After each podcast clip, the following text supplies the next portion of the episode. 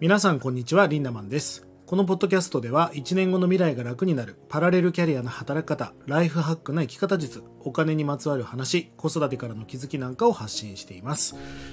え皆さんこんにちは、えー、今日もお題をいただきました。読み上げたいと思います、えー、これから、えー、新規事業を立ち上げようと思っています。スタートアップで新規事業を立ち上げる際にマーケティング的に大切なことがあれば教えてくださいということですありがとうございましたまあそうですよね。どんなにいいサービスを立ち上げても、どんなに美味しいお店ができたとしても、知ってもらわないと意味がないわけですよね。まあそういう意味ではたくさんの人たちに知ってもらうというマーケティングっていうのが重要になってきます。え今日の話はスタートアップだけではなく SNS 運用とかに対してもすごく重要なお話だと思いますので最後まで聞いてみてください。あのー、これはね、今日表題にも、タイトルにもあるようにですね、サザンオールスターズのブランド戦略っていうのが、まあ、本当にすごかったっていう話、これがすごく参考になると思うんですね。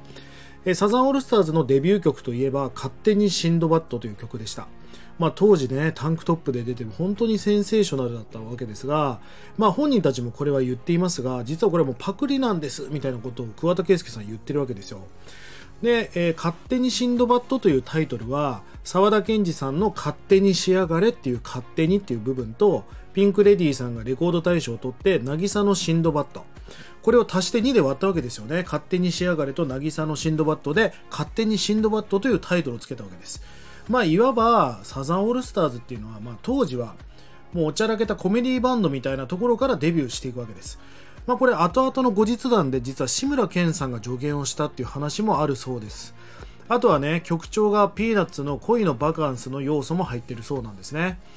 でこの話から何がわかるかっていうとですねもうとにかく最初徹底的に認知を取りに行ってるわけですよ。知ってもらうってことにものすごく趣を置いています。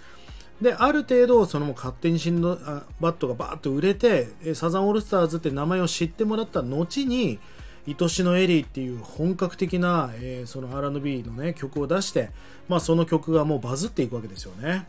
大切なことは何かっていうと徹底的に認知を取りに行くってことなんです。これねブランドを立ち上げるときにめちゃくちゃ重要な要素の一つなんですね。最初にクオリティから、まあ、例えばサザンで言うと最初からいい曲を書こうってやっても知ってもらわなかったら聴いてもらえないわけですよ。だからもうちょっとふざけた感じからデビューしていくんだけど、サザンオールスターズいいじゃん、面白いじゃんってところからスタートして、えー、こんなバラードも歌えるんだっていう、そこからね、良質転換じゃないけど質に転換していくわけです。